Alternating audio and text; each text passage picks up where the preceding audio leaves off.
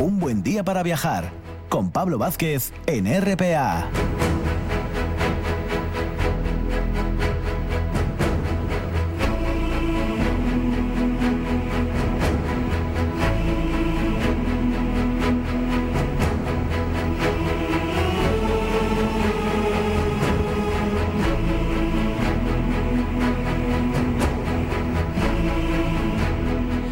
Boletín de noticias, reiniciamos nuestra segunda hora de viaje radiofónico aquí en RPA, con esa sección ya bien fijada desde el principio, hace ya pues tres años, de grandes viajeros y personajes de, de la historia. Hoy traemos una mujer, ¿eh? denominada Olimpia, aunque creo que en el origen ella se llamaba de otro modo, ahora lo iremos comentando. Nos vamos al mundo de la Grecia antigua y para hablar de esta mujer, de, de, Olimpia, de su vida y de su obra, vamos a denominarlo así, nos acompaña la periodista, escritora, investigadora Laura Mas, que hace poquito, mes de septiembre pasado, publicaba precisamente un libro dedicado a la, a la figura que hoy tratamos, así que ella es la auténtica protagonista hoy. Muy buenos días, Laura. Muy buenos días, Pablo. Un placer ¿eh? que te pases unos minutos con nosotros para hablar de, esta mujer, de, de Olimpia, que tal vez el gran público así a bote pronto no le suene mucho. Y antes de sumergirnos en la vida de Olimpia, casi Laura, la primera pregunta va por ahí. ¿Por qué tú te sumergiste en la vida de Olimpia? ¿Qué te llamó la atención? Bueno, antes que nada, Pablo, el placer es todo mío. Me parece increíble que, que, se, que, que siga teniendo vida este libro. Sabemos que a veces, eh, lamentablemente, cuando se publica una obra, eh, el trayecto es corto, pero estoy muy contenta porque, como tú bien has indicado, en septiembre apareció esta novela centrada en la madre de Alejandro Magno y pues todavía está, está despertando interés, así que os estoy muy agradecida por ello. Dicho esto, lo que me llevó a descubrir una mujer tan fascinante como Olimpia fue la investigación del periodo de la Grecia clásica.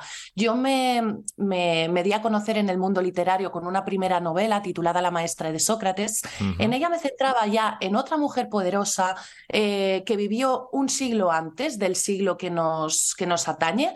En esta novela me sitúo en el siglo IV antes de Cristo, pero la primera sucede, transcurre en el quinto antes de Cristo. Entonces, eh, el descubrir a una mujer como la maestra de Sócrates que aparece en el banquete de Platón me llevó a seguir ahondando y, e investigando en ese periodo que, al que tanto le debemos, ¿no? A fin de cuentas, pues eh, buena parte de nuestro pensamiento viene dado por esos orígenes de la filosofía occidental.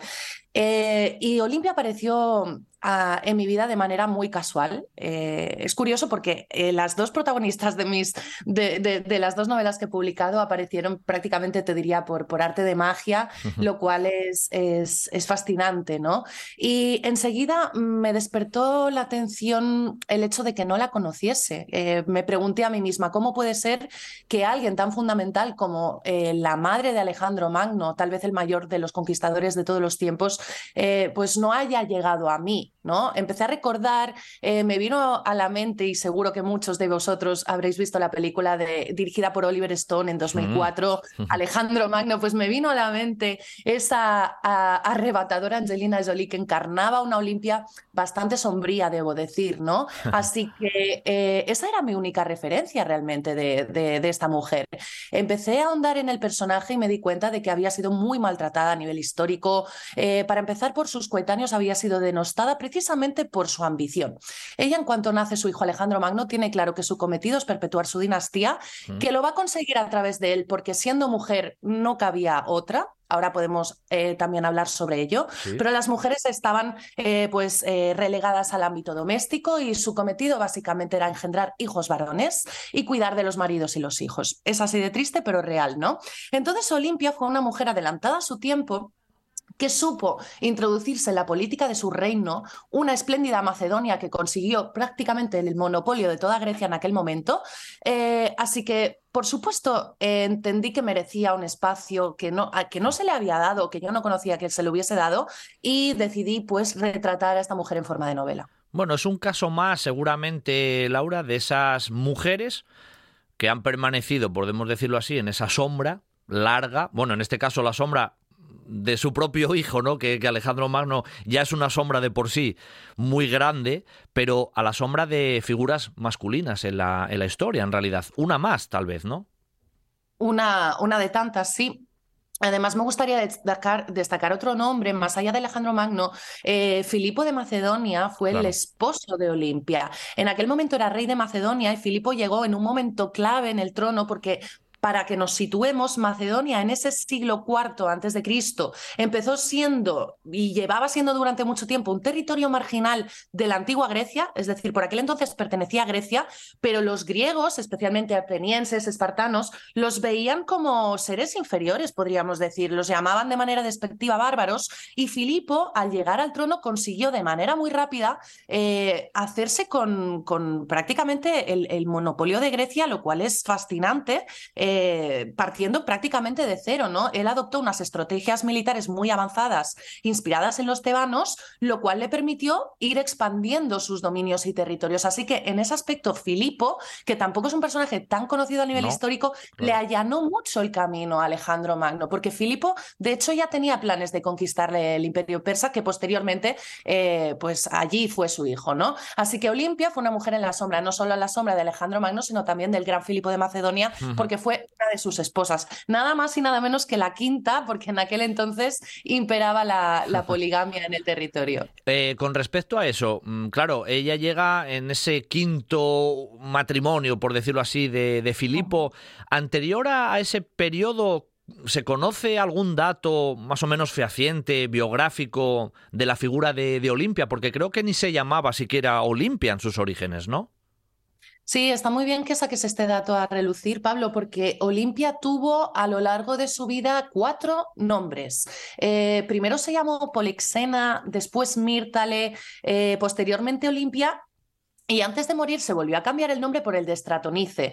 ¿Qué nos indica todo eso? Pues que en la época era bastante habitual, por lo visto, eh, ese cambio de nombres cuando sucedían eh, cosas importantes, ¿no? Cuando había algo que celebrar o, bien para rendir homenaje, pues se podía una cambiar el nombre. En el caso de Olimpia, por ejemplo, eh, mi novela justo arranca en un momento en el que se produce el primer cambio de nombre de Polixena Mírtale, cuando ella inicia un ritual mistérico. En aquel entonces, además, la religión era era primordial para todos, no estamos hablando de una sociedad politeísta. Entonces, eh, Olimpia, eh, como buena griega, era muy devota y la novela arranca en un templo en el que a través de un ritual en el que ella se despoja de su adolescencia para iniciar su periodo eh, más adulto como mujer, ¿no? Para establecerse como mujer, pues ella considera que, que, es un momento pertinente para cambiar de nombre. Pero luego también, eh, justo cuando eh, da luz Alejandro Magno, ella decide cambiarse el nombre por el de Olimpia que es el que tuvo prácticamente toda su vida desde ese momento, eh, precisamente para rendir homenaje a una carrera de caballos que ganó su esposo Filipo en los Juegos Olímpicos. Así que todo tiene un sentido. Mm. Y eh, esto está muy bien, porque de hecho una de, uno de los libros que a mí me permitió conocer el personaje de Olimpia durante el momento de documentación del libro fue La Reina de los Cuatro Nombres. El autor es Juan Carlos Chirinos y ya había eh, trabajado mucho el personaje en forma de ensayo biográfico, así que en ese aspecto tuve el terreno bastante eh, preparado, aunque bueno, por supuesto me, encontré con muchos vacíos históricos y aquí eh, voy a la pregunta que también me estás haciendo de qué se conocía hasta, hasta ese momento de Olimpia. Pues la verdad que no mucha cosa. Podemos deducir cómo fue la infancia de esta mujer eh, por, por, por, lo que nos indican em, libros que representan la sociedad de la época, pero no tanto porque nos hablen de esa Olimpia niña o ni siquiera adolescente. Lo que sí sabemos es que ella eh, era princesa de un territorio vecino a Macedonia, el Epiro, por tanto, cuando contrae matrimonio con Filipo, es un matrimonio concertado, como se, eh, bueno, como se estilaba en la época, ¿no? Y esa unión, esa alianza, eh, ofrecía beneficios muy grandes tanto para Epiro como para Macedonia. Hmm. Así que eh, lo que os puedo decir es que venía de sangre azul, ya se había criado, entre algodones eh, y no fue un cambio tan radical el pasar a ser eh, esposa de, un rey como Filipo. Por supuesto, sí que, bueno, pues vivió, por supuesto, emociones distintas, pero por otros temas, ¿no? Pues la pérdida de virginidad, el contacto por primera vez con un hombre, el convivir con otras esposas, lo cual también es muy interesante porque vemos rivalidades entre las esposas. Pensemos que todas aquellas, sobre todo que habían tenido un hijo varón con el rey, deseaban que su pequeño acabase heredando el trono de Macedonia. Así que en mi novela mm. eso también lo voy reflejando mucho ah, en forma de thriller, intrigas palaciegas e incluso traiciones. Esas cuestiones, ¿no? Ya, ya, que utilizas la palabra traiciones al final de esa reflexión, que nos suena muchas veces y a lo largo de la historia las famosas intrigas palaciegas, ¿no? Las intrigas palaciegas en la vida de Olimpia formaron parte, podemos decir, de su vida cotidiana o siempre también un poco ahí la cinematografía y la literatura exagera un poco las cosas. Hay un término medio, podemos decirlo así. Pues te voy a decir que no, eh, radicalmente eh, la respuesta es afirmativa. Olimpia, desde que em, se instala en la corte de Macedonia y tiene que convivir con el resto de esposas de, de, Filipo, eh, se enfrenta a muchísimas adversidades que va a tener que superar a lo largo de su vida. estamos hablando de una, una, época en la que la gente era muy salvaje, lo que a nosotros ahora nos puede sorprender mucho, ¿no? Nos hace llevar las manos a la cabeza, eh, por aquel entonces estaba a la orden del día. El asesinato no era tan extraño. Eh, el asesinato incluso eh, para eliminar rivales que pudiesen poner en peligro a, por ejemplo, Alejandro Magno cuando alcanza el trono de Macedonia, de verdad era habitual. La gente convivía bien con la muerte porque para empezar estamos hablando de un periodo de mucha guerra. El propio Filipo cuando contrae matrimonio con, Olimpia está ausente en ese palacio de Pela, capital de Macedonia, porque toda su energía eh, se, se, concentra en expandir ¿no? sus territorios. Así que es gente que convive mucho con la guerra y con la muerte y que no ve la pérdida de una vida del modo en que lo hacemos nosotros ahora. Y eso está bien señalarlo porque em, hay que intentar eh, mirar la historia con los ojos de entonces, ¿no? liberarnos de estos prejuicios actuales para no juzgar tanto, porque si lo juzgamos desde una mirada actual, podemos encontrar incluso a una Olimpia despiadada, ¿por qué no decir? ¿No? Em, cuando se ganó esos descalificativos, si lo miramos con ojos del presente, en algunos momentos eh, nos parece desgarrador y absolutamente atroz, ¿no? Algunos actos que comete, pero hay que ser justos y entender en qué época se crió ella. Y como digo, la traición, el asesinato, las puñaladas directamente por la espalda eh, estaban presentes cada día. Así que ella fue una mujer valiente, no solo por todo lo que consiguió, eh, a pesar de la losa que entrañaba ser mujer en aquellos tiempos, sino también porque logró sobrevivir y, tuvo una vida longeva para, para la época. Mm. Oye, ya nos decías antes, Filipo allana el terreno a la labor que luego su hijo desarrolla y que todos conocemos ya en la historia, pero ¿cómo de importante fue Olimpia para, para el propio Alejandro? ¿Cómo fue un poco esa relación madre-hijo? Pues mira, Olimpia para empezar tuvo la educación de Alejandro Magno hasta que él inicia la formación militar estuvo a cargo de ella, con lo cual el peso que tuvo fue eh, mm, muy relevante. Ella pudo decidir qué, tutores tuvo Alejandro Magno en sus primeros años de vida, eh, ella le inculcó la pasión por la lectura, por ejemplo, ¿no? Eh, os voy a señalar, y seguro que, que os puede sonar, uno de los grandes referentes de Alejandro Magno fue el legendario Aquiles, ¿no? De hecho, él quería alcanzar la gloria eterna como su héroe de referencia Aquiles. Ahí tuvo mucho que ver su madre, porque incluso, eh, por lo visto, la familia real, la dinastía de Olimpia, eh, se decía que, que, descendía del propio Aquiles. Aquí entran en juego y se entremezclan mitología y realidad. Pero como en aquella época eh, los oráculos, las profecías, los sueños premonitorios se tenían tanto en cuenta, no es de extrañar que, familias reales creyesen verdaderamente que eran eh, descendientes de, héroes legendarios, de dioses, etc. ¿no? Así que Alejandro, Alejandro Magno creció con la convicción de que iba a ser una leyenda y eso fue gracias a su madre. Y os voy a dar también un dato muy revelador y es que antes de partir hacia la conquista del imperio persa, Olimpia le revela a Alejandro que este es hijo de Zeus, el dios de los dioses y de todos los mortales, y no de Filipo. Y esto ella lo sabe a través de un sueño premonitorio que tiene incluso antes de dar a luz a Alejandro. Ella sueña que Zeus está presente y sueña con llamas que empiezan a arder, acude a un adivino de confianza para que le interprete esa, ese sueño, ¿no? Y a partir de ahí, pues ella crece con la convicción de que Alejandro está tocado por los dioses, que va a ser divino, y por tanto ella también va alcanzar esa eternidad. Así que todo ese carisma que podemos percibir en Alejandro Magno, ese espíritu arrollador que consigue posteriormente eh, pues ganarse a los pueblos que va conquistando en Asia, se lo debe mucho a su madre. Por eso para mí eh, tiene tanto peso esta mujer y sentí absolutamente la necesidad de darle un espacio que merecía. Esa relación entre lo humano y lo divino, de hecho, en el libro está, está muy presente, Laura. De hecho, el tema de mitos, dioses, el mundo onírico, está verdaderamente presente. Eh, me imagino que va un poco los tiros por esta cuestión que nos estabas comentando ahora, ¿no? Sí, porque era una sociedad que convivía con lo religioso. Olimpia, sin ir más lejos, eh, era, era, una mujer muy devota y gracias al rango de esposa principal del rey de Macedonia, pudo incluso ser sacerdotisa de varios templos.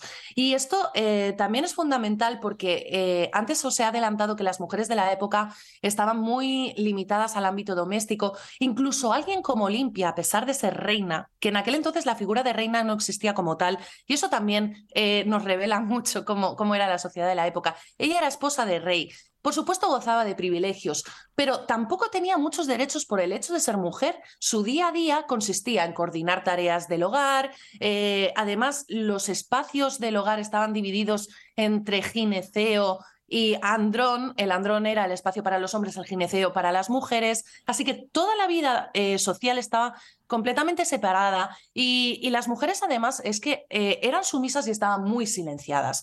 Pero sí que es cierto que cuando una mujer, como fue el caso de Limpia, podía ser sacerdotisa, eh, se la miraba con otros ojos. Se ganaba en cierto modo el respeto de los hombres que mm, de no tener ese punto religioso, esa conexión y ese vínculo con, el Olimpo, con lo divino, ¿no? con la morada de los dioses, pues eh, quedan Mm, completamente relegadas a un segundo plano. Y de hecho, vemos enseguida al inicio de la novela cómo Olimpia eh, pues sufre mucho eh, con la relación afectiva con Filipo, ¿no? Enseguida su matrimonio se fractura y, él la teme. Y os voy también a decir un elemento que está presente en mi libro, que son las serpientes. Olimpia, por lo visto, eh, tuvo serpientes domésticas, esto nos lo revela el historiador Plutarco, y yo vi que era un elemento, pues mm, también que jugaba con ese misticismo y ese mundo onírico que estamos comentando que daba mucho juego en el libro, ¿no? Claro, claro. De hecho, ya, mira, es que me lo, me lo dejas ya preparado, porque esa es la siguiente pregunta que te iba a hacer, Laura, la cuestión de las serpientes, ¿no?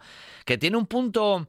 Podemos decir también incluso un trasfondo un tanto sexual, ese punto de las, de las serpientes, eh, Laura. Sí, tiene un trasfondo sexual. Yo juego bastante con la ambigüedad, con la sugerencia. Eh, no me gusta ser muy, muy explícita, pero hay escenas potentes, eh, tórridas, podríamos decir.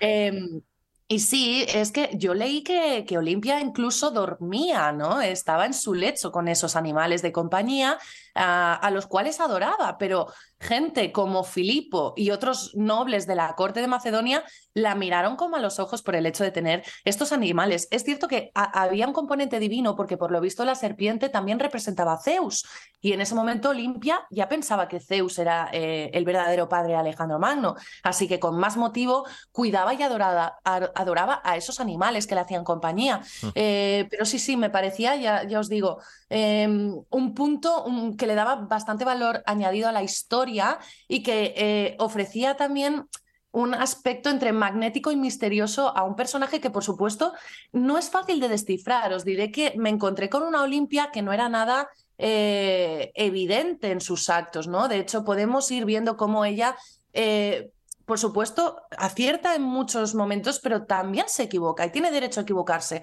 Es decir, yo no he querido dulcificar a esta mujer, ni, ni, ni, manipular la historia, ¿no? Aunque esté haciendo ficción, pues me ciño mucho a los datos que yo recabo en el proceso de documentación y me gusta tanto eh, proyectar las luces como las sombras. Así que en ese, en ese aspecto no he creado una protagonista al uso, heroína absoluta y que todo lo que hace es perfecto y encomiable. Todo lo contrario. Hay momentos incluso en los que nos puede eh, poner en contra, ¿no? Pero eso me parece interesante, esa dualidad y esa complejidad de, la persona. Y precisamente con respecto a eso que comentabas ahora, Laura, eh, el proceso de documentarte, ¿no? Para la realización de, la novela, ¿por, dónde se fue? ¿Tiraste mucho por texto contemporáneo, eh, texto clásico, Plutarco, no sé, de, de dónde bebiste, por decirlo así? ¿Cuál fue las fuentes principales de documentación? Pues mira, eh, compaginé bastante, pero el Vidas Paralelas de, Plutarco, por supuesto, estaba presente. Em, eh, pero te voy a citar una biografía que a mí me sirvió muchísimo para entender no solo la figura de Alejandro Magno, sino cómo era la sociedad de la época, el contexto sociopolítico, ¿no? Qué, conflictos había, qué batallas, etcétera. Eh, fue la biografía que escribió Robin Lane Fox, eh, titulada Alejandro Magno. Es una biografía además muy extensa que ha, publicado la editorial Acantilado y de verdad que aborda todo lo que fue la sociedad de la época, no solo el personaje de Alejandro Magno. En cuanto a Olimpia, me sirvió mucho la biografía que os he citado, La Reina de los Cuatro Nombres, y luego también otra biografía titulada Olimpia, que escribió una profesora universitaria, Dolores García Mirón, la cual también escribió algunos estudios sobre las reinas de la Macedonia antigua eh, que, encontré fácilmente en Internet, así que bueno, eh, no lo tuve fácil del todo, porque al final recabar mucha información, rellenar lagunas históricas, porque estamos hablando de tiempos remotos y, e incluso los propios historiadores no, no te pueden eh, rellenar todo ese amplio abanico, pero aquí también una, una escritora como yo pues puede acogerse a la ficción, ¿no? Yo creo que esa, ese género de novela histórica nos da licencia para crear incluso personajes que, que salen de nuestro imaginario e irlos, bueno, pues... Em, entrelazando con, con, personajes y sucesos reales. Y eso me gusta porque eh, ensancha eh, pues esas posibilidades ¿no? a la hora de escribir. Bueno, ya en la maestra de, Sócrates había una gran protagonista femenina que fue Diótima de, de, Mantinea, otra, otra mujer, en este caso también en ese mundo de la antigua Grecia. Siempre has tocado ahí esas mujeres un tanto olvidadas en la historia, ¿no? Pues mira, sí, la verdad es que he, iniciado mi andadura literaria eh, así, me gusta mucho porque creo que mm, si yo ya he podido aportar mi granito de arena y dar a conocer eh, a dos mujeres tan fascinantes y tan relevantes a nivel histórico como Diotima de Mantinea y Olimpia, pues me doy por más que satisfecha, por supuesto.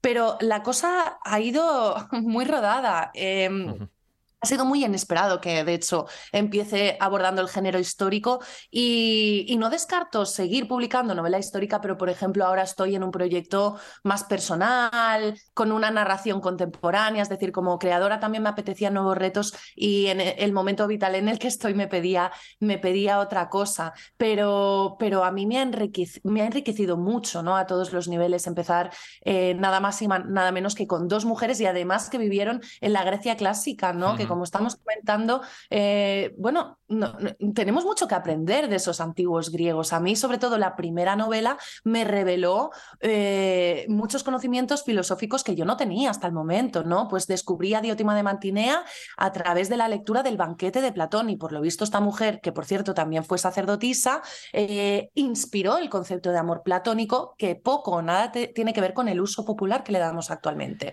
Así que ha sido un camino maravilloso que no solo me ha dado grandes alegrías con lectores, lectoras, eh, eventos a los que acudo, sino que en el, esa fase de creatividad eh, a mí me, ha llenado absolutamente, ¿no? Dos últimas cuestiones, volviendo un momentín ya al, asunto casi biográfico de, Olimpia para, para terminar, eh, Laura, en esta ocasión.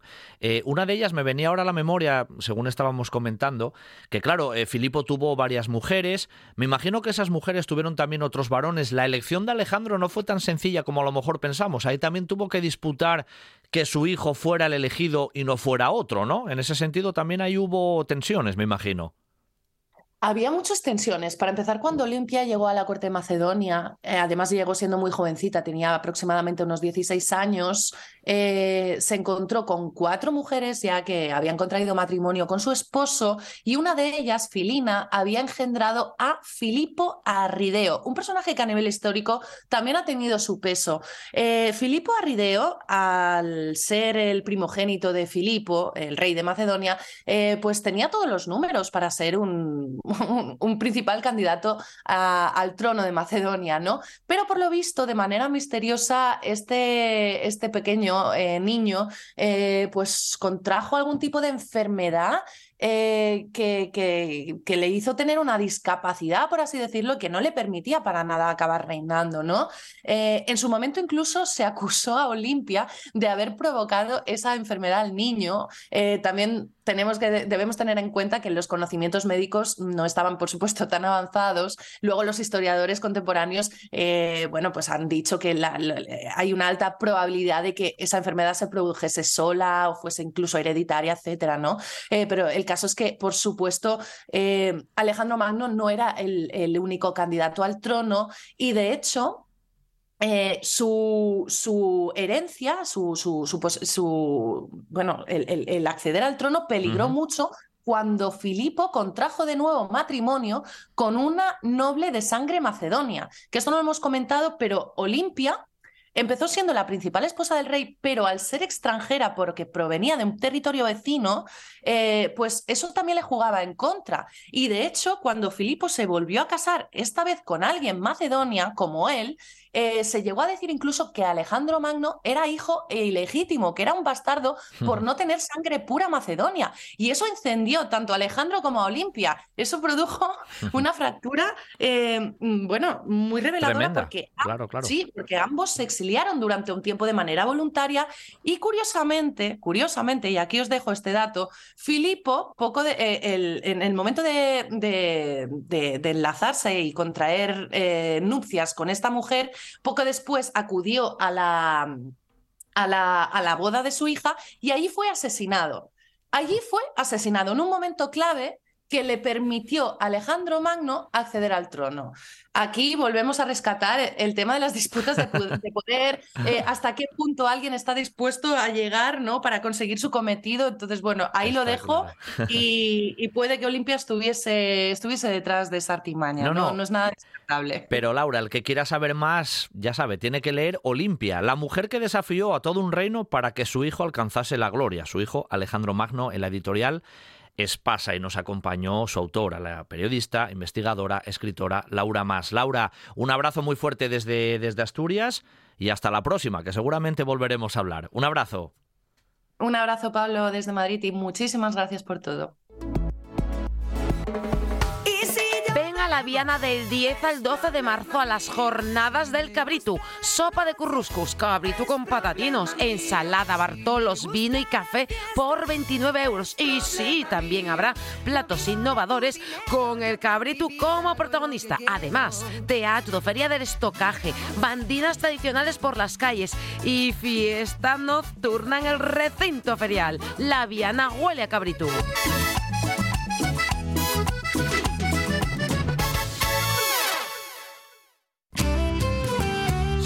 Parrilla La Carballera de Granda. Cocina para todos los paladares, amplios salones, menú del día, eventos, terraza con atención personalizada. En Gijón, Sidrería Parrilla La Carballera de Granda. Para disfrutar de la vida.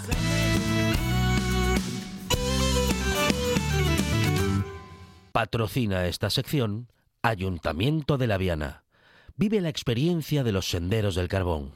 La Viana Territorio Bike. Un buen día para viajar con Pablo Vázquez en RPA.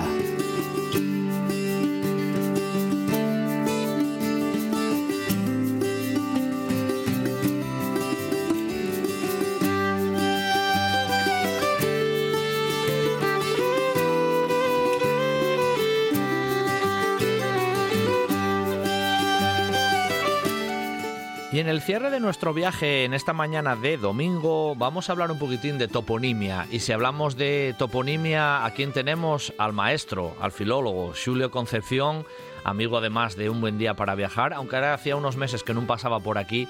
Y hoy va a llevarnos, bueno, voy a decir yo por una ruta, por esa zona ahí del Concello de, ayer, Cabaña Quinta, Collanzo, Felechosa. Bueno, vamos a movernos ahí por diferentes puntos de, de esa zona de, Asturias, que él bien conoce también. Y ya nos acompaña, además vais a oírlo muy bien. Muy buenos días, Julio.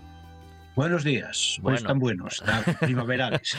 Exactamente, bueno, un placer ¿eh? que pases por aquí, ya sabes, de vez en cuando con, con nosotros. Oye, esta ruta además la tienes, digamos, bien escrita, ¿no? Y bien trazada ya hace un tiempo, eh, porque además la recorriste mm, con otra, con otra persona, ¿no? Eh, si no me equivoco, con, con Joaquín Fernández, ¿verdad, Julio? Sí, tuve el honor, eh, la suerte de todavía llegar a tiempo para hacer la ruta esa con Joaquín Fernández, el médico este hematólogo que se nos fue hace unos años y eh, él fue de Guaje, fue vaquero en aquellos puertos de la Funfría, el puerto es subiendo por, por caso Vera para arriba, todo eso de llegar a Bejarada. Hicimos el, el, camino de gran parte, no lo hicimos entero porque mucho hay carretera ya, y él diciéndome todos los nombres de cuando iba, cuando iba a Guaje y subía con el huelu, eh, claro, cada eso, cada 20 metros, cada 50 metros hay un nombre, yo apuntando y luego saqué este artículo eh, en homenaje, una vez que se nos murió el hombre, saqué el artículo en una revista y estoy encantado, encantado de haber eh, recogido una toponimia que se está perdiendo y que es la, vida de los vaqueros, una palabra. Sin duda, es un, recorrido espectacular que, bueno, ya casi la primera pregunta a nivel toponímico... Eh, quería preguntarte por, por, Cabaña Quinta, ¿no? ¿De, dónde viene eso? Porque ahí hay como dos palabras juntes. ¿De dónde viene un poco esa, esa toponimia de, de la población ahí ayerana? Pues fíjate, mm, es una de esas palabras eh, efectivamente doble y que la primera está muy clara, lo de cabana, cabaña está muy clara. Es más, eh, los guajes y los, y los jóvenes, lo digamos los mayores, eh, dicen cabana. A Cabaña Quinta le dicen cabana simplemente. Voy para cabana. Ellos son precisos. Lo de Quinta fue un añadido y no está muy claro. En fin, la gente que estudió la etimología así asturiana, no creas tú que lo ve muy claro, porque claro, Quinta es la quinta parte de algo. Primero era la quinta parte del ejército, era una facción del ejército, eh, mm. una especie de columna. Y luego pasó a, a quinta como herencia, es decir, una división de las herencias. Y luego también como tributo, se pagaba la quinta parte, una quinta. Entonces, no está muy claro esto. Puede ser, como ahí pasa la vía, digamos, eh, una desviación de la vía romana, podía estar en relación con, las, con las eh, leguas, en realidad. Sería una quinta legua desde un punto. Pero a mí me suena que era una cabaña en una quinta, efectivamente, de un señor de terrateniente. En todo caso, pues bueno, eh, digamos la palabra está clara, pero la referencia exacta no, no está del todo clara. Eso ya, eso ya tiene ahí su, su, aquel. Pero bueno, es interesante. Y yo a mí sí es verdad que me suena eso que decías ahora, que aunque digamos como en la toponimia hay castellanizada cabaña quinta, pero yo siempre oí lo de cabana quinta, cabana, lo de cabana, no, no con la ñ. Eso siempre se escuchó toda la vida. Yo creo que se sigue escuchando, como tú bien dices, Julio. Sí, es que cabana, la doble ñ en gran parte del asturiano no existe, claro, no existe. Esto es en otra parte sí, pero aquí es, por ejemplo, sueno, no es sueño, es sueno o suino, y es, en fin, la doble pena, aquí es pena, no es peña, en toda la parte central asturiana, pena. los, rebecos, los robezos, pela pena. Por lo tanto, tiene, digamos, la referencia más bien prerromana, es decir, es una palabra celta, parece ser, de, de pigna, entonces quedó, en algunas zonas quedó arcaizante, quedó como raíz prerromana. La pena es la peña. Claro, claro. Eh, hay una palabra que en ese sentido puede ser parecido también eh, en esa zona, ¿eh? el castichu, ¿eh? que, sale así escrito con dos i's. ¿Eso de, ¿Eso de dónde viene, Julio? Sí, el castichu, claro, aquí se mantiene muy bien esa metafonía famosa. Tenía que ser castillo, porque claro, Castilla es en castellano, Castela, pero en asturiano es eh, pero esa E en estas zonas centrales, sobre todo en Ayer y Elena, esa E se cierra ante U final. Entonces esa es la metafonía, el cambio de sentido, el, cambio de sonido en la tónica, en la vocal tónica. Entonces de, de Castiechu queda Castichu, queda, quedaría Castiellu, y claro, aquí con la, con la Che Vaqueira, la Che Vaqueira queda Castichu. Esas IES, los paisanos antes eh, lo pronunciaban muy claro, ¿eh? no es Castichu, no, es Castichu, con una, e, una I larga. Claro, claro. Eso en, la tu zona de donde tú y es oriundo también, el, el Chena lleva también esa, esa cuestión, no el Lena, ¿no? En ese caso, bueno, hago te saltar un poco ahí geográficamente, pero la raíz es más o menos similar de lo que estamos hablando. No, la lengua es la misma. En esta parte central, allí, allí y Lena somos muy próximos. Sí, ahí la, es, la, es la chevaqueira muy clara. Es más, eh, eh, Chena en realidad ahora se dice que es el concejo y que es de Campomanes para abajo el río Lena, pero no. Eh, hay una hay un dato de Campomanes tirando papayares que es reguerechena. Reguerechena, que parece una reguera llena, es en realidad la reguera del río Lena. Por lo tanto, el, valle de Lena fue el de Payares. O ah. sea, hasta el Alto Payares, hasta Valgrande, desde, bueno, desde Ujo. Pero eh, porque se oponía al Valle del Huerna, una palabra también perromana. Huerna es, eh, digamos, agua agitada, dicen, y en cambio lena es aguas, aguas suaves, lentas, porque lene es una palabra que está en romance y que está en el diccionario de, castellano incluso, que es suave. Lene, lenificar una cosa, lenificar algo, dicen los juristas, es suavizar la pena. Suavizar, claro. Eh, suavizar, lene suave. Entonces, las aguas del río Lena, de, sobre todo de, de Payares para abajo, son mucho más suaves que las del Huerna, que son más agitadas. Evidentemente. Bueno, es que esto de la toponimia siempre, siempre tiene mucha, mucha, mucho intríngulis y mucha información. Oye, llamóme mucho la atención también una, una terminología de esa zona que se llama la Cuesta Cantabria que nos recuerda un poco el nombre de la comunidad cántabra, pero que no tiene nada que ver. Eso es, es, Cantabria de Cantabria como, como comunidad autónoma. Y esa cuesta Cantabria, la raíz, ¿de dónde viene a nivel lingüístico? Y eso es, eso es una cosa de las más, guapas de eso, casi que estás diciendo. Eh, que en realidad eh, los topónimos no tienen límites. Eso de andar diciendo que esto es casturiano, que esto es cántabro, por ejemplo, aquí, que esto es gallego, en realidad los, los topónimos no conocían los límites, por supuesto. Entonces, lo de lo de Cantabria es un ejemplo evidente. Cantabria, Cant es roca, Can y Briga, Bria es fortaleza. Por lo tanto, sería fortaleza en la, roca. Otra cosa es que la cordillera cantábrica, que en realidad, bueno, fue desde los Pirineos hasta Galicia, se fue toda la cordillera cantábrica. Quedó Cantabria eh, un poco, digamos, eh, reducido a la zona cántabra, pero en realidad aquí queda la cuesta Cantabria, queda aquí, o cantábrica, que dicen otros, queda en realidad como un signo de que podía ser dos cosas, porque eh, podía ser la roca, la cuesta de la roca simplemente, o la cuesta de la roca fortificada, porque ahí está el castillo, precisamente en, esa zona de, la cuesta cantábrica, eh, de Cantabria, es en realidad eh, una, una fortificación, un castillo. Por mm. tanto, los límites de las, de las, eh, de las toponimias no se pueden establecer. Eso, eso. dejar, eh, no, iba a decirte, lo que me viene a la memoria, aunque no tiene nada que ver con esta zona, que ahora volvemos otra vez a, ese recorrido ahí por, por, la, por el Concello Ayerano, eso que decíamos ahora de Cantabria, ¿no? De, no, de los no límites de la, de, la, de la lingüística o de la toponimia. Por ejemplo, la capital de España, Madrid, y luego tenemos por ahí poblaciones que se llaman La Madrid o Madrid. E, e, ¿Esa raíz de dónde viene? Porque eso también aprovecho a preguntártelo. Esa sí que es una región europea preciosa. Eso es una región europea que está extendida, eh, bueno, eh, por toda, todas las regiones eh, que, dependen, que se dice que vienen del indoeuropeo. Y en realidad ese, ese Madrid era madre, madre ya en el indoeuropeo, pero no como madre exactamente, no es madre, es origen. Entonces, eh, bueno, yo eso lo tengo comprobado porque además es una cosa muy guapa. Date cuenta que pues, eh, Madrid, el río La Madrid, por ejemplo, el apellido La Madrid, la cuesta, la, eh, ¿cómo es? La fuente La Madre, la fuente, hay cantidad de, lugares que, se, llevan esa raíz más. Yo paré una vez ahí en Mansilla de las Mulas, yendo, no, sé por dónde íbamos ahí, por Burgos o por ahí, y paramos a preguntar lo de la Madrid. Y allí una Madrid, una Madrid es una riega un, digamos, un, una canal que se forma cuando llueve mucho de golpe. Esa es ah. una Madrid, es decir, una matriz. Claro, ahí se dijo que, que, Madrid, que era de origen árabe, pero bueno, no iba a tener nombre Madrid mucho antes de los árabes. Por lo tanto, Madrid es la matriz, el origen de, el origen de todo.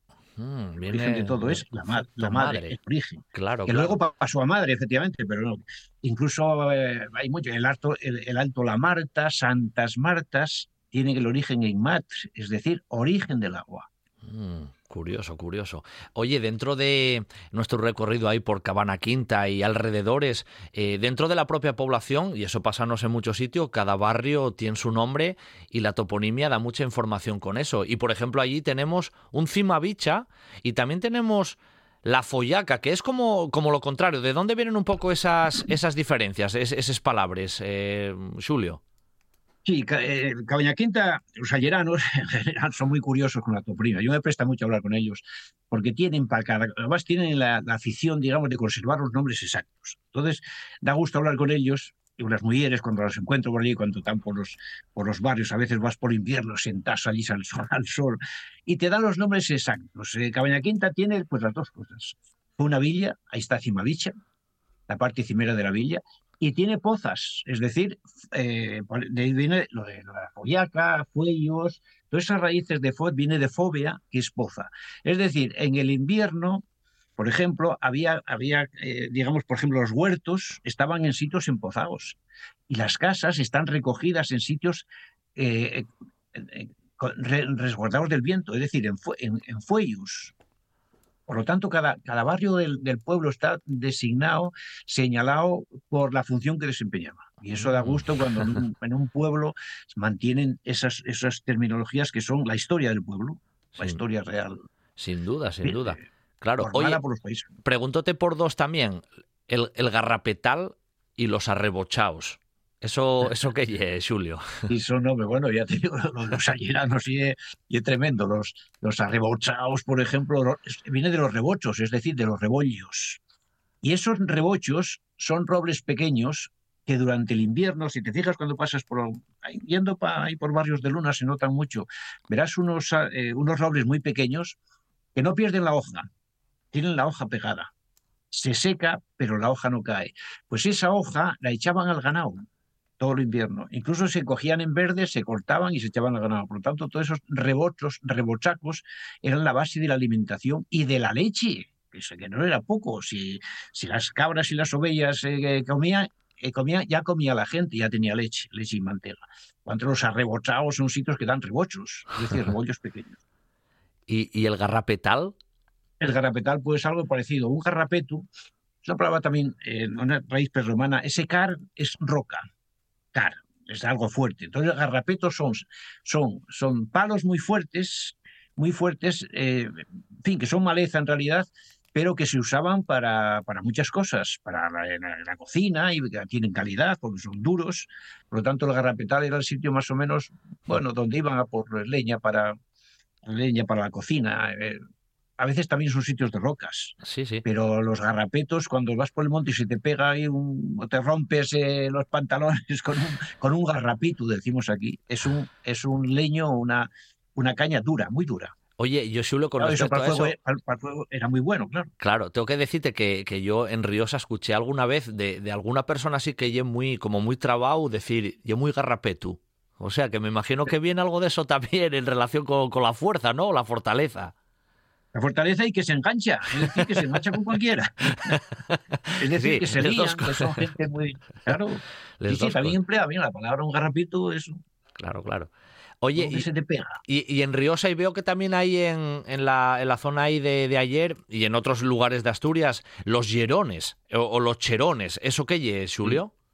Y los cherones es otra palabra preciosa también, pues romana, por supuesto, que viene de glarea Glaria es piedra suelta, piedra menuda. Entonces las hieras, los hierones, eran los sitios junto al río que cuando se desbordaba dejaba todo lleno de piedra, pero que dejaba mucho limo, mucho barro, y eso era muy productivo, porque ahí sembraban. No era muy seguro y ya lo tenían calculado, pero todos los hieras y hierones están junto a los ríos y son muy productivas. Lo que pasa es que tienen piedra, ahí no vale para cualquier cosa y tienen, digamos, un límite de, cultivo cuando baja el río, porque mm. cuando no lo lleva todo. Por lo tanto, Glaria es una palabra perromana y le viene Chera, Hiera, Hierón, el apellido Hiera, por supuesto estos nombres pasaron a apellidos. Gente que vivía que vivía junto, a la, junto al río, a una distancia prudente siempre, no como ahora que se hacen las casas a veces encima del cauce del río y luego pasa lo que pasa, ¿no? Estos tenían calculado, la gente no hacía las casas eh, en el cauce del río, pero sembrar sí, claro, sembrar y recoger también o sea, pastos. Mucho sería para pastos, para el ganado, en el invierno, claro, por supuesto. Claro, los hierones, como estábamos hablando ahora, va en relación a la explotación de, del suelo. Y en la explotación del suelo, eh, la toponimia juega un papel importante, como estábamos mencionando ahora, o palabras que nos vienen también, que estábamos hablando de esos arrebochados y demás, o la rozá, el barreru, frieres, no sé, son palabras que todas tienen que ver o ya te indican si ese terreno ya falla para el cultivo, si no, ahí está casi toda la información ya a través de la propia palabra. Sí, la rozás es otra palabra que hace referencia aquellas, digamos, captaciones, roturas del terreno en el monte. Las rozás, las cavás, las borronás, todo eso eh, era imprescindible, porque los pobres, menos pudientes, no tenían fincas cerca de los pueblos. Entonces tenían que romper en el monte. Entonces se rozaba, eh, luego de rozar se amontonaba, se quemaba, se esparcían las cenizas y, eh, y sembraban, sobre todo lo que había, se sembraban más que en aquella época cereales, por supuesto, incluso en esa época el trigo y el mijo, es decir, de vienen también las michariegas del michu y las panizaliegas del panizu, que son trigos muy pobres, pero se sembraban en el monte, no había más remedio. Entonces, claro, todo esto eh, a mí me gustan mucho estos, estos nombres, rozás, borronás, cabas, porque además eran más o menos, eh, eran comunales y además se, ayudaban entre ellos a la, hora de cavarlas, porque claro, era muy duro. Una fesoria ahí de cualquier manera, no había tractores rompiéndote el monte, fíjate tú lo que era eso. Por lo tanto, esas, esas, esas palabras son sagradas. Claro. Son, son, de, la gente que no tenía que no tenía posesiones. Claro, los demás, los ricos tendrían al lado de la villa y, cerca del pueblo. Claro. Julio, que hiela. Los barreos lo mismo, barreo, barrea, eh, ellos tenían calculado cuando se sembraba, porque las barreas eh, son propias para ciertos eh, productos, para otros no, porque son tardías, no podían sembrar tanto mojado ahí por abril. Había que esperar a que secaran, por lo tanto tenían calculado también la humedad de las tierras. Claro, claro. Oye, iba a preguntarte en relación también con otros aspectos ahí en relación con la propia el terreno y la, y la naturaleza. ¿Qué hiela la chongar? Sí, la chongar, bueno, pues esa es otra. La chongar, como los tablaos, por ejemplo, son franjas alargadas. Chongar es alarga, alargada, exactamente. Entonces, eh, eh, los paisanos y las paisanas de antes tenían un ingenio impresionante. Si la, si la tierra fuera cuadrada, tenían que dar muchas vueltas, muchas vueltas, y perderían terreno de sembrar, porque claro, el ganado, las vacas, al llevar a la cheve, tienen que dar, la cheve tienen que dar la vuelta y chocan contra la siempre, siempre queda un cacho sin semar. Pues cuanto, cuanto más larga sea la tierra, menos vueltas tienen que dar. Es decir, eh, con menos vueltas tiene mucho más sembrado, claro, porque no hay tornas, no hay espacios perdidos. Entonces, todas esas chongares son sitios normalmente, bueno, significa chongares es alargada, sea una campera o sea una tierra, pero la chongar, yo conozco alguna que es tierra, son, eh, suelen ser un diagüeis, diagüeis, pero Mm, muy estrechos, relativamente estrechos, puede tener 10, 15 metros de, ancho y el resto todo largo, para que el ganado pudiera dar la vuelta menos veces y así aprovechar más para sembrar. Em, por cierto, en esa geografía yerana tenemos la pola alpino y tenemos la pola vieja, tenemos poles por ahí también, Julio. Sí, eso es otra de las cosas que, bueno, se fue claro, ya con, ahí con Alfonso X y todo eso, se fueron transformando, pero la pola alpino es un ejemplo de cómo a veces no se mete la pola, pola alpino, la pola vía no se mete entre las polas si debiera meterse, porque fue de las primeras polas que hubo. Es decir, pola es Puebla, es poblamiento grande. La Puebla eh, la Puebla es, eh, luego de haber varios chugares pequeños, se organizaban, bueno, para, para, se decía, para protegerlos y para no sé qué, pero sobre todo para sacar los impuestos, está claro, ¿no? Entonces, la Pola Vieja es de las, de las más antiguas del concejo, de, vamos, de Asturias, lo mismo que hay la Polina también en, ahí por, por el caso, eh, y está la Pola Vieja también ahí por Nava, por Navia. Por lo tanto, era la Puebla antigua que luego, al estar muy alta, lo que se hizo fue ir bajando la poco. Después, eh, bueno, la, el, Pino, el ayuntamiento estuvo en Collanzo, ¿eh? en Cochanzo, antes de Cabaña Quinta, que eso la gente también a veces no le dan importancia. Es decir, no podían atender a, no se podían comunicar desde los altos y fue bajando a medida que los ríos iban permitiendo también vivir más bajos. Mm. Y así ahora está en Cabaña Quinta, pero fue en Cochanzo el ayuntamiento. y el primer intento fue en la Pola Vieja, es decir, la, la auténtica, la antigua. La antigua, la auténtica Pola, sí, sí. Hay, hay un pueblín ahí muy guapo también que iba a preguntarte hoy por él, porque hoy llamamos y pelúgano, pero ye pechuno. Eh, esa, esa toponimia, ¿a qué hace referencia, Julio? Esa sí que no está tan clara, porque ah. Pechuno eh, yo creo que viene de roca, de roca, de, Petra, de Petria, ahí eh, se yo creo que tiene aquella, aquella gran cantera, aquella roca, y las rocas eh, en realidad protegían protegían del entorno porque la roca, bueno, la piedra da mucho, da calor, da, da, calor en el, invierno, da, cobijo, refugio. Yo creo que el pechuno es algo así como pedruno, como el padrún, por ejemplo, el padrún, que son para mí la piedra grande. Es decir, pero esa no está sin. Otros dicen que si de un, antropónimo, puede ser también pero no está claro ese topónimo. Es un poco más complicado, ¿no? ¿Sí? Em, y una cuestión que, claro, tenía que preguntarte hablando de esta zona. Hay unas terminologías que me, que me prestaron mucho a leerles y, y, tengo que preguntarte a ti. Los marihuelos y los marniegos. ¿E, ¿Eso qué es, Julio? Sí, lo de, lo de, lo de marniegos está claro.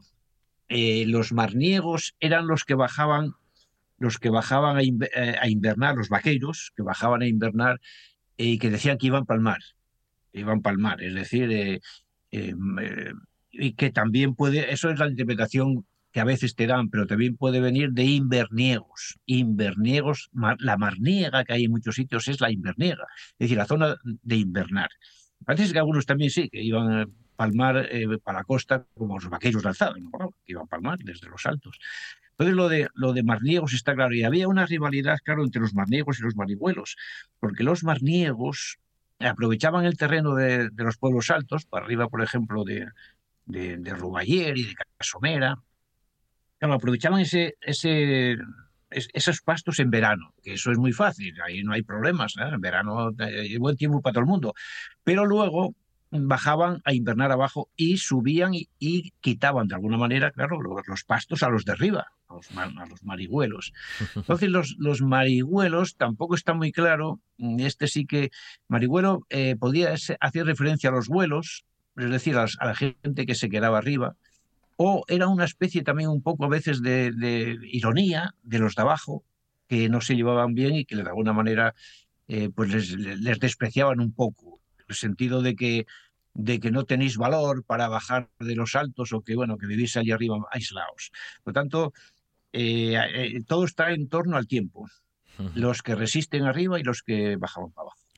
Y hablando del tiempo, se nos agotó hoy y daría para hablar mucho más porque con Julio siempre aprendemos muchísimas cosas. Y esa zona, ¿eh? Ayerana, siempre atractiva para visitar y conocer, pues como visteis también da, da, mucho juego. Y a través de la voz de Julio Concepción, mucho más. Julio, ya sabes que tú formas parte aquí de los colaboradores de Un Buen Día para Viajar. Te mando un abrazo muy fuerte como siempre. Y bueno, hasta una próxima vez, que a ver por dónde nos movemos porque la toponimia siempre da juego. Un abrazo, Julio. Gracias. Gracias, gracias a ti, Pablo. Fin de viaje en este fin de semana, aquí en Un Buen Día para Viajar. El próximo sábado regresaremos y con un tema especial. Ahí lo dejo. En el control técnico, Juan Saez Pendas y al micrófono, vuestro amigo Pablo Vázquez. Hasta el próximo sábado.